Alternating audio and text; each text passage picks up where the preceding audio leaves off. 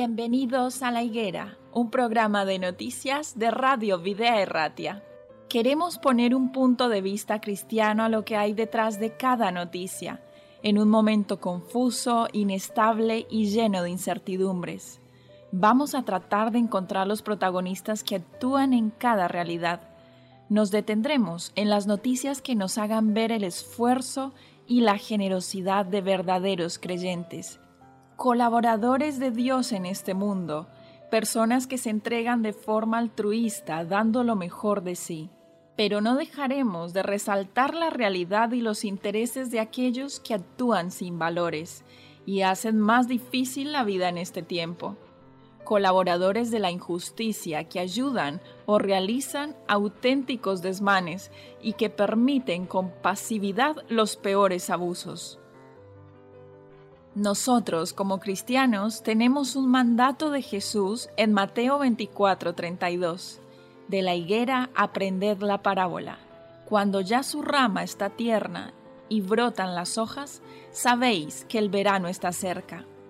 Tenemos que saber el tiempo en el que estamos viviendo. Un tiempo difícil para los que no creen, pero para los creyentes un tiempo lleno de esperanza. Bienvenidos a la higuera.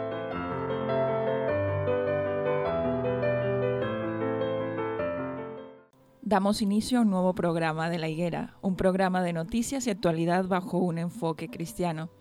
El día de hoy, como es habitual aquí en Videa y Ratia, nos encontramos en el estudio junto a los participantes de esta tertulia. Y es que saludamos en este caso a Manolo, a Chelo y a Dino. ¿Qué tal estáis? Bienvenidos. gracias. Bueno, es un nuevo capítulo de este programa en el cual queremos tratar un tema que ya lleva bastante tiempo en todos los titulares, ¿no? Pero cada día vemos que saca una diferente rama para dialogar y que es interesante traer aquí a colación. Es el caso del COVID, porque en Israel hay una muestra, eh, un estudio que muestra que la inmunidad natural al COVID es 13 veces más eficaz que las vacunas. Es decir, que las personas que ya han pasado por la enfermedad tienen una inmunidad 13 veces más alta que aquellos que reciben la dosis. Este es un estudio que todavía está en desarrollo, según este artículo, según la noticia, y que dice que mientras los gobiernos insisten en decirle a las personas que las vacunas ofrecen una mejor protección que la, infección natural, un nuevo estudio realizado en Israel, como otros que hemos visto ya anteriormente, sugiere lo contrario. La infección natural ofrece un escudo mucho mejor contra el virus que las vacunas. Esta es una teoría que ya habíamos escuchado, no es la primera vez que la, oímos. Sin embargo, me gustaría, según este artículo y según vuestra opinión, conocer un poco más eh, cuál es vuestro punto de vista acerca de esta noticia. A ver, Chelo. Bueno, es una noticia que yo la acabo de leer, pero es verdad que hace unos meses antes también lo, expusieron en la sexta, en, televisión, en la sexta, hablaron algunos científicos y dijeron que efectivamente estaba en estudio, pero que eh, los que han pasado el coronavirus, eh, pues eh, le quedan, los anticuerpos le quedan hasta en los huesos. Esa fue la, la expresión. Entonces, esto no quiere decir que la gente no se tenga que vacunar, porque hay muchísima gente que no ha pasado el virus, la vacuna es un escudo, pero gente que ha pasado el virus, es cierto que después de meses, eh, yo es mi caso, lo he pasado, te quedan muchas secuelas. Entonces dices, bueno, pues si te quedan todas estas secuelas, quiere decir que todavía tienes ahí algo. Tienes anticuerpos, si te haces análisis tienes eh, bastantes anticuerpos. ¿Hasta qué punto em, no sería necesaria la vacuna? Pues, pues no lo sé, pero yo en mi caso pienso, eh, también como somos cristianos y es una radio cristiana, pienso que el Señor ha puesto unas defensas en nuestro cuerpo. Entonces, eh, que sea mejor la vacuna eh, que sintética a tus defensas que son generadas por tu propio cuerpo, pues yo mm, me parecería, este estudio me parecería bastante bueno. Muy interesante. O sea que tú estás de acuerdo en que, en que, a ver, pasar por la enfermedad es más efectivo, según tu experiencia y lo que tú has vivido, que las vacunas. Bueno, eh, a ver, la persona que no se ha vacunado, yo no le desearía que pasara por la enfermedad, de verdad, porque hay mucha gente que se muere del COVID. Entonces, no quiere decir que no se tengan que vacunar. Ahora, si por desgracia lo has pasado, pues eh, los estudios son que tienes bastante inmunidad. Y si te haces un análisis de sangre, tienes mucha inmunidad. ¿Hasta qué punto tienes más que las vacunas? Pues es el estudio este que están haciendo, que seguramente que dentro de unos meses tendremos más información que ahora. Bueno, claramente eh, estamos hablando de un estudio que está en desarrollo en lo particular y personal y desde esta emisora eh, nosotros siempre lo hemos mencionado y siempre lo, seguiremos repitiendo. Eh, incentivamos a las personas que no se han vacunado todavía a que lo hagan.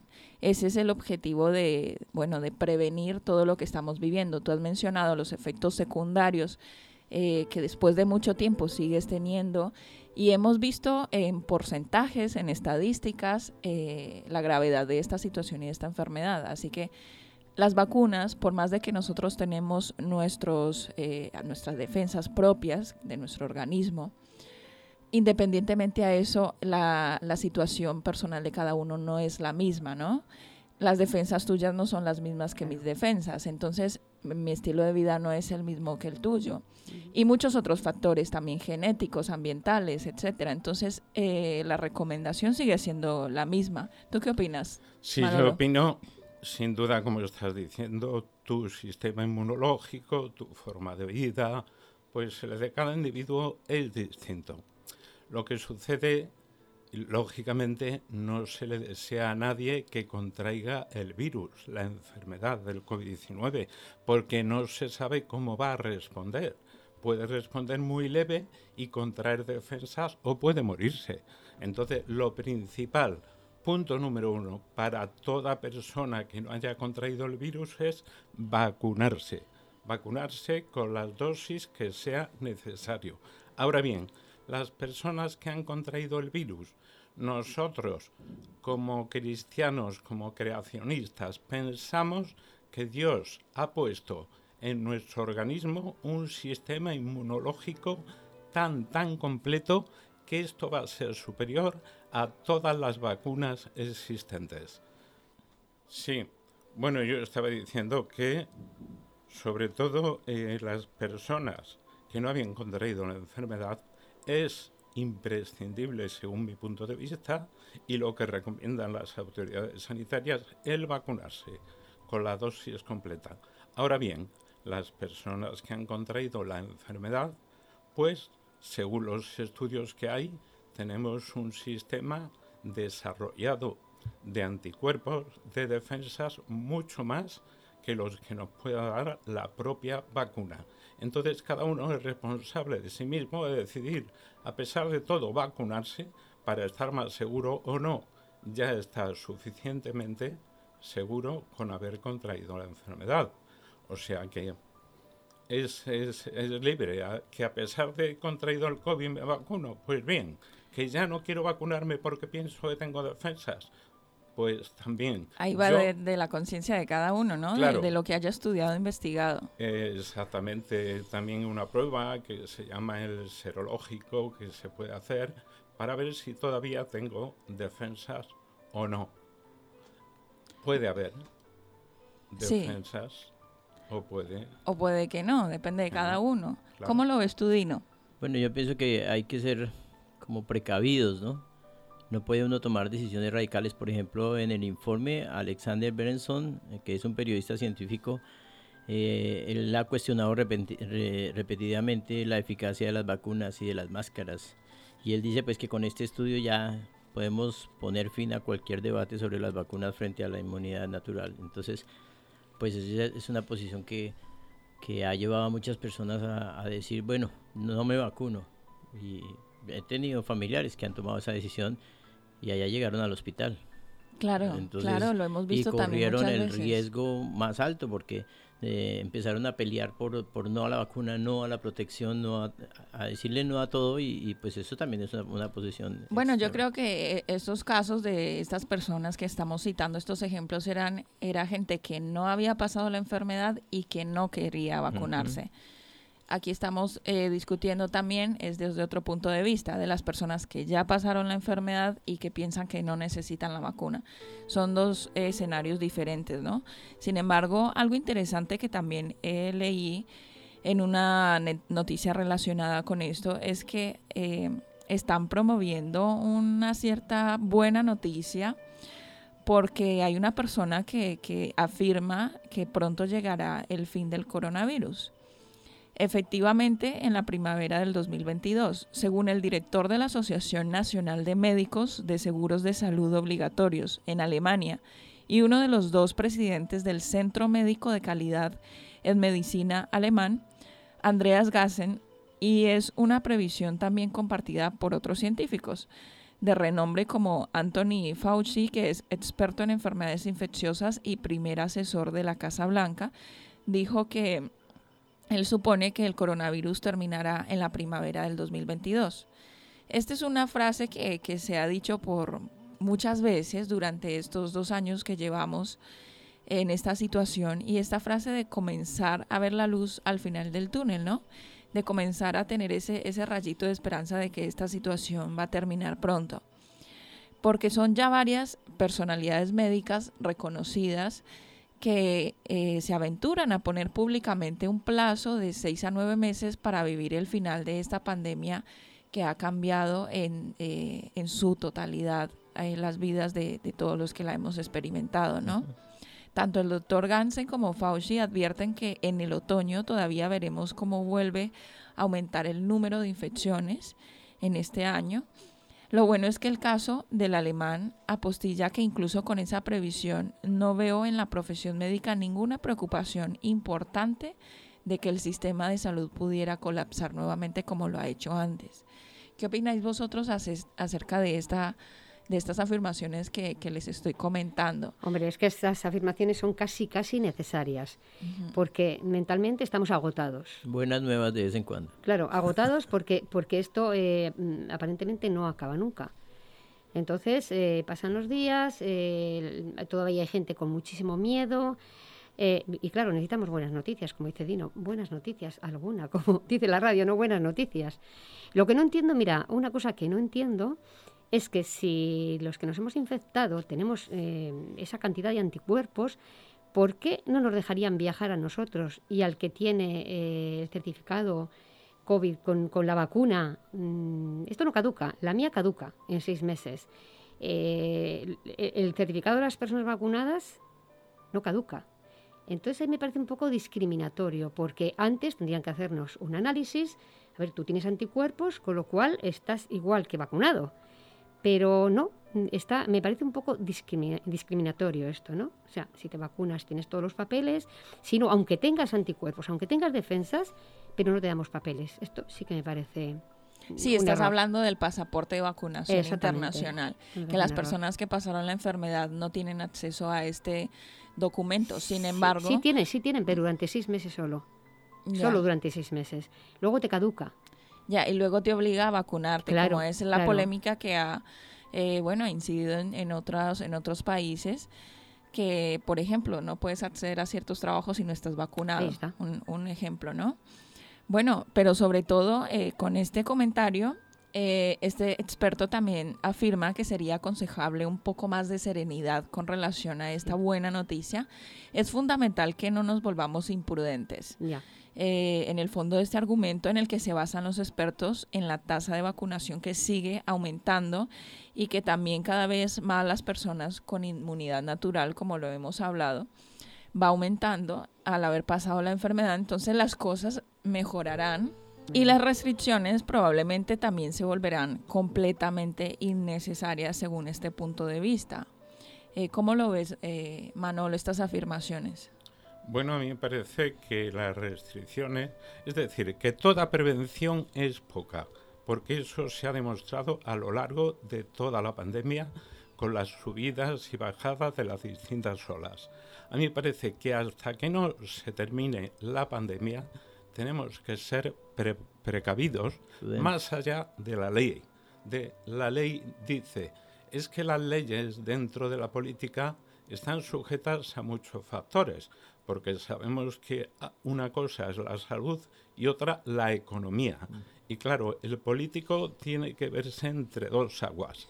A ver qué hace. Le critican por todo, por una cosa, por otra. Entonces, personalmente tenemos la responsabilidad de asumir que toda prevención es poca.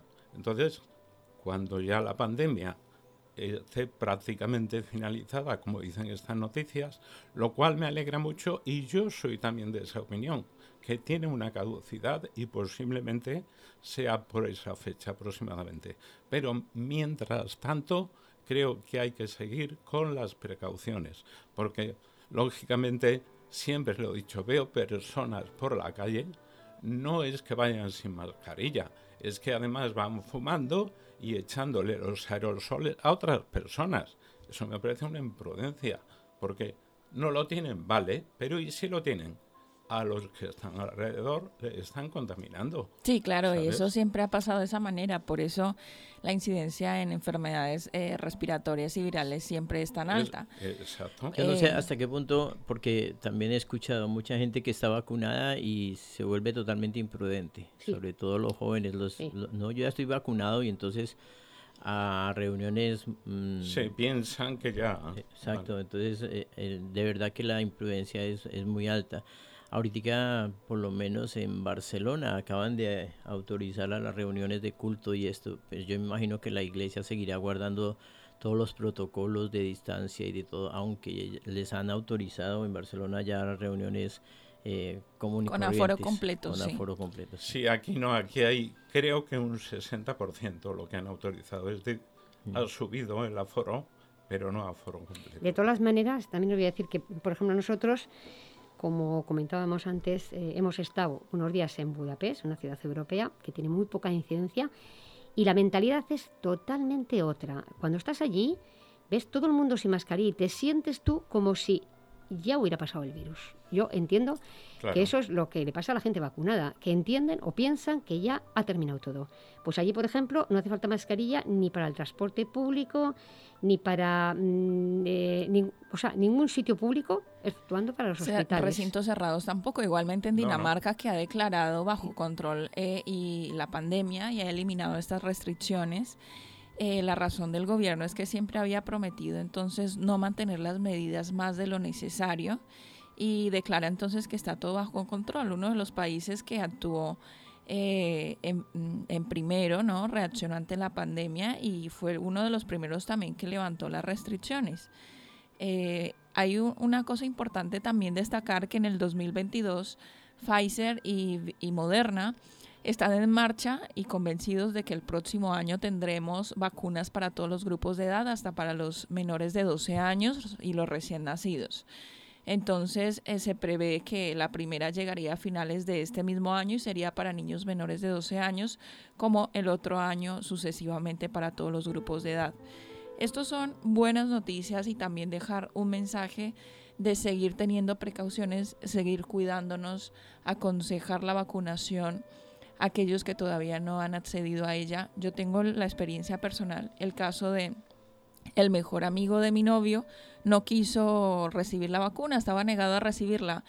Tenemos 30 años, 34 años, y nosotros recibimos la vacuna, le dijo, ve a, tomarla, ya puedes ir a acceder a ella. Él, él, él no quiso, eh, bueno, eh, resultó enfermo del COVID, resultó hospitalizado, resultó en una situación muy complicada y al salir de esto le dice, le pide disculpas a su amigo por no haber hecho eh, caso a este consejo. Entonces, bueno, ahí nos queda como un aprendizaje de una situación que ha ocurrido con otra persona que puede ser también la nuestra, para aquellos que todavía.